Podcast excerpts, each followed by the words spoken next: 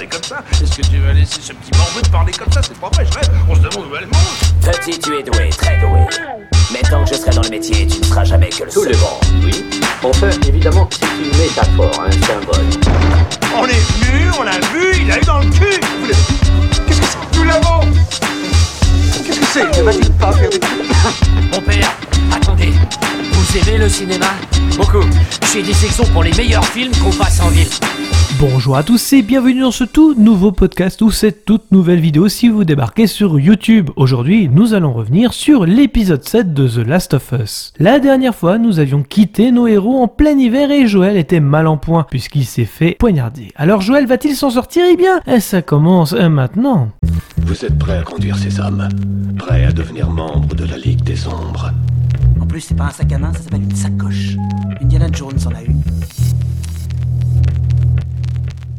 Left Behind est bien connu des joueurs, qui parle, comme le titre l'évoque, de l'abandon. En effet, il s'agit d'un DLC du premier jeu sorti un an après en 2014. Dans ce DLC, nous remontions quelques mois avant la rencontre avec Joël, ce qui permettait de voir l'histoire d'Ellie avant qu'elle soit mordue. Un véritable complément qui en disait beaucoup sur elle. Dans ce DLC, nous revivions à peu près la même période que dans la série, sauf qu'elle allait récupérer des médicaments dans un centre commercial, lui rappelant évidemment sa dernière aventure avec sa meilleure amie. L'idée d'un centre commercial pour trouver des médicaments pour Joël était une véritable bonne idée pour faire un retour en arrière. Et cela pour plusieurs raisons, autres que le background d'Ellie. Ici, dans la série, ah, on reparle d'abandon, mais également aussi de la perte de personnes chères soulignées par Ellie elle-même dans l'épisode précédent, soulignant que Joël n'est pas le seul à avoir perdu quelqu'un qui compte. Et contrairement au jeu, nous serons pas dans un centre commercial pour se souvenir, mais directement dans la maison où Ellie soigne Joël. Ce choix peut être explicable car le retour en arrière est accentué sur une phrase que Joël dira. Laisse-moi retourne voir Tommy. Même si on connaît l'aboutissement facilement, surtout après ce qu'ils ont vécu, l'épisode essaiera de nous faire croire qu'Ellie a potentiellement choisi la fuite. Pour le coup, euh,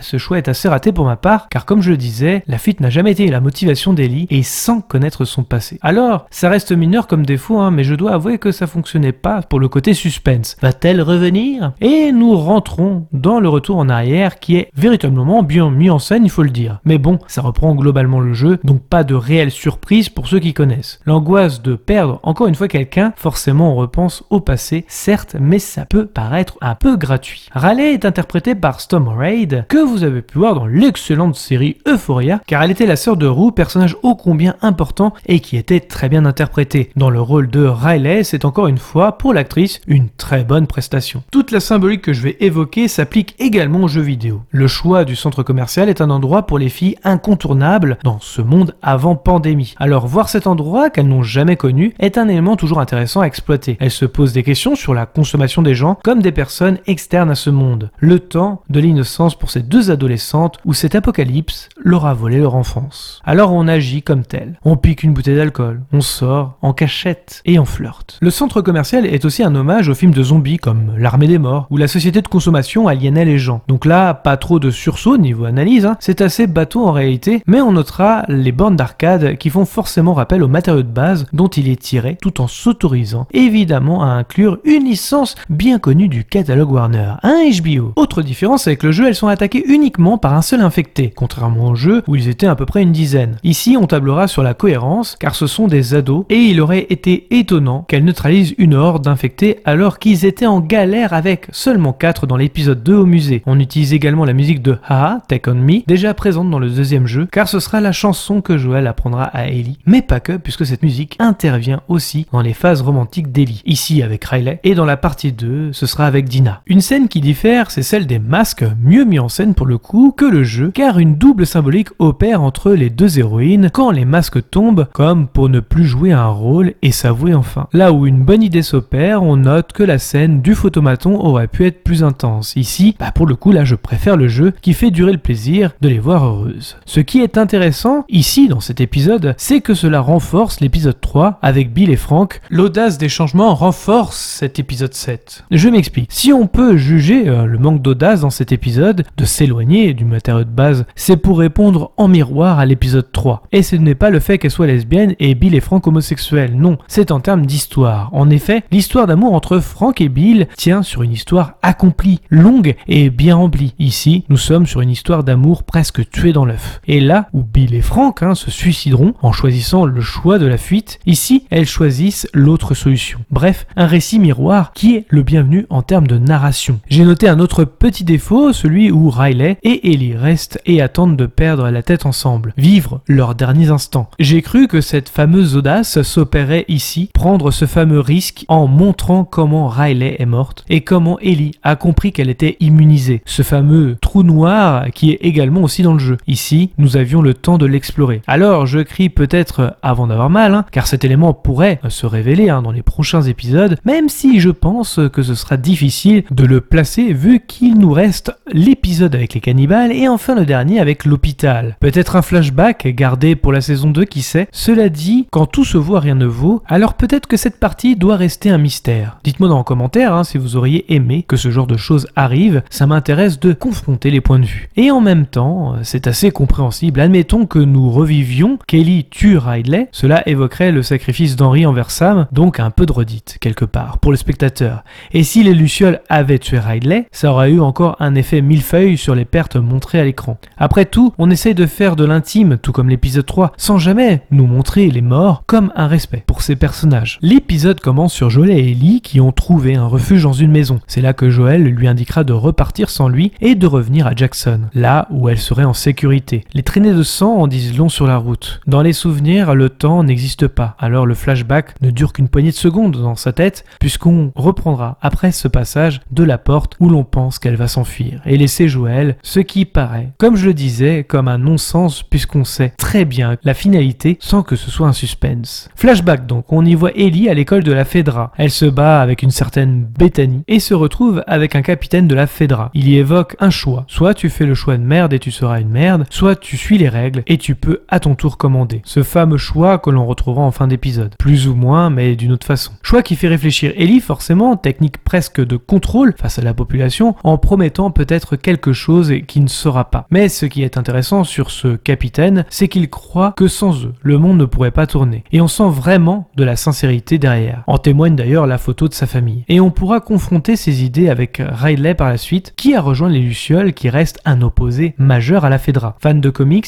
et d'autres choses, on y repère aussi l'affiche de Mortal Kombat 2 et la cassette du groupe AA, deux éléments que nous retrouverons dans l'épisode. Riley se faufile hein, dans la chambre d'Ellie, les deux filles se retrouvent après que Riley ait disparu pendant trois semaines, pensant qu'elle était même morte. C'est là qu'on apprend qu'elles sont meilleures potes et que Riley a rejoint le groupe des Lucioles. Riley propose une soirée mémorable malgré qu'il soit 2h du matin. D'abord réticente, Ellie accepte. Ellie et Riley seront opposés, politiquement comme Bill et Frank, encore un effet miroir. Mais ici, on oppose la Fedra et les Lucioles. La Fedra symbolisant l'extrême droite et les Lucioles l'extrême gauche. Bill, lui, était républicain et Frank démocrate. Elles font la découverte d'un cadavre avec une bouteille d'alcool laissée par leur nouvel ami. Les premières bêtises en buvant en cachette hein, de l'alcool fraîchement trouvé témoignent de cette enfance qui n'a pas existé. Les Lucioles ont leur part d'ombre, la scène renvoie forcément aussi à notre monde. Riley peut avoir une arme, comme ses enfants soldats, pour une cause qu'ils ne comprennent pas, ce qui ajoute de la naïveté sur un combat perdu d'avance pour des idéaux politiques basés sur de la propagande dont les débattront par la suite. Balade sur les toits et toujours des débats entre les deux sur la Fédra et les Lucioles. Et l'épisode nous démontre aussi que le bien et le mal en politique n'existent pas vraiment. Chacun prêche pour sa paroisse en ayant les mêmes parts d'ombre chez l'un et l'autre. Car finalement, les deux auront toutes les deux les bons arguments sans jamais convaincre l'autre. Ellie découvre le centre commercial avec l'électricité allumée, passant de la nuit à la lumière, comme le slogan des Lucioles finalement, et comme c'est sous terre, presque un bunker, aucune chance d'être repéré dans la nuit. Ellie découvre l'escalator sur la musique de AA. Bella Ramsey a compris même l'essence du personnage. Encore une fois, belle prestation, agissant comme une enfant découvrant un monde inconnu. Allez, je le refais, les décors sont juste encore une fois à tomber et encore une fois partie intégrante de l'histoire. On sent qu'il y a une âme dans la direction artistique. Elle découvre les sous-vêtements assez osés de Victoria's Secret. Ellie reste devant la vitrine qui rappelle aussi qu'avant la pandémie, nous étions attachés à notre image pour plaire et que ce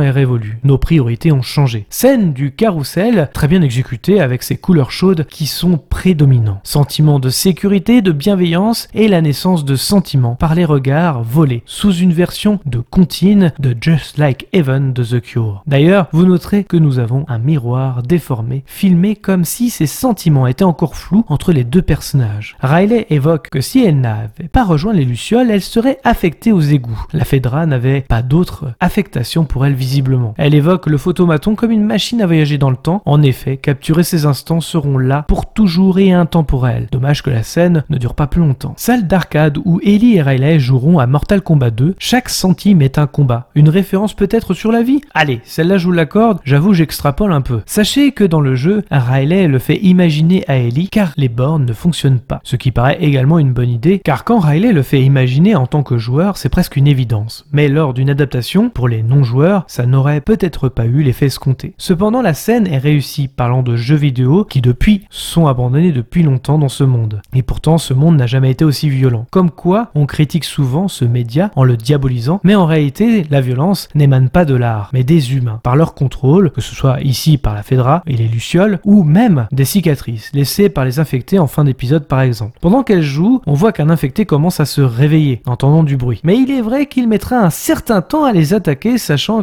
font un boucan monstre. À noter que Riley semble être dans le centre commercial depuis un bon moment, ce qui paraît étonnant qu'elle ne l'ait jamais croisé plus tôt. Riley indique qu'elle a un cadeau pour Ellie. Elle découvre le lit de Riley dans le centre commercial et donne le cadeau, le volume 2 du livre de blagues qu'elle compte régulièrement à Joël. Il semblerait qu'elle fasse ça uniquement avec des personnes de confiance. Ellie découvre que Riley est posté ici par les Lucioles en découvrant les grenades. Riley avoue que c'est sa dernière soirée et qu'elle sera affectée ailleurs que Boston. On reparle d'abandon comme évoqué dans l'épisode précédent, Joël n'est pas le seul. Au moment de partir, Ellie revient sur ses pas car elle ne veut pas l'abandonner justement. Elle entend des cris au loin, il s'agit d'une blague que Riley a effectuée sur un fantôme. Ellie et Riley se retrouvent et seront bientôt séparés. L'absence de famille semble créer un manque de reconnaissance et chacune retrouve cela envers les Lucioles ou même la Fedra. Elles se pardonnent tout de même et continuent de s'amuser ensemble. C'est là que nous aurons cette fameuse scène avec les masques à l'identique des jeux. Mais encore une fois, la mise en scène sera différente. Musique forte, l'infecté n'est toujours pas là, c'est vraiment étonnant. Mais Riley et Ellie commencent à danser avec ces fameux masques qui sont la symbolique de peur d'enfance. Un loup-garou et un clown. Elles sont devenues peut-être leur propre peur. Mais c'est une autre symbolique qui nous intéresse ici, celle de les faire tomber, de faire tomber leur masque, d'arrêter de jouer un rôle, pour être ce qu'elles sont vraiment, amoureuses l'une de l'autre et ne pas s'abandonner. C'est là que l'infecté rentre en scène par le tunnel de la peur du magasin à la fois pas trop subtil je trouve, mais bon, je passe. Ellie arrive à le tuer et nos deux héroïnes s'aperçoivent qu'elles sont mordues toutes les deux. Retour dans le présent, Ellie essaye de fouiller partout dans la maison pour aider Joël. Et retour en arrière. La colère d'Ellie est bien visible, les deux options sont évoquées par Riley et elle propose soit le suicide ou faire comme si ne rien n'était. Alors elles choisissent de faire l'option 2 et attendre et être contaminées toutes les deux pour vivre leurs derniers instants ensemble. Présent, Ellie trouve une aiguille et du fil pour recoudre Joël. Joël. accepte qu'elle soit là finalement. Il accepte son amour en lui serrant la main. Elle le recoue, pas sans mal pour lui évidemment. L'option 1, à savoir la facilité, n'était pas la vocation d'Ellie, bien au contraire. Se battre pour les gens qu'on aime, c'est tout ce qui nous reste. Et comme je disais, ça fait forcément effet miroir avec l'option numéro 1 choisie par Bill et Frank. C'était mon analyse de l'épisode, j'espère qu'il vous a plu autant qu'à moi. Je vous retrouve la semaine prochaine pour l'épisode 8 qui reviendra sur le groupe qui a attaqué Joël, des cannibales présents également Merci à tous d'avoir regardé cette vidéo, je précise qu'il s'agit d'un avis et non d'une pensée unique. Pensez à liker, commenter, mettre un pouce bleu et d'activer la cloche pour ne rien rater. Nous sommes dispo sur les réseaux sociaux Facebook, Twitter, Instagram, les liens sont dans la description. Nous sommes également disponibles sur toutes les plateformes de podcast. Je vous invite donc à vous abonner quelle que soit la plateforme et de laisser un commentaire, nous y répondrons avec plaisir. Dans tous les cas, rendez-vous dans les salles obscures pour de nouvelles aventures. Bonne soirée à tous.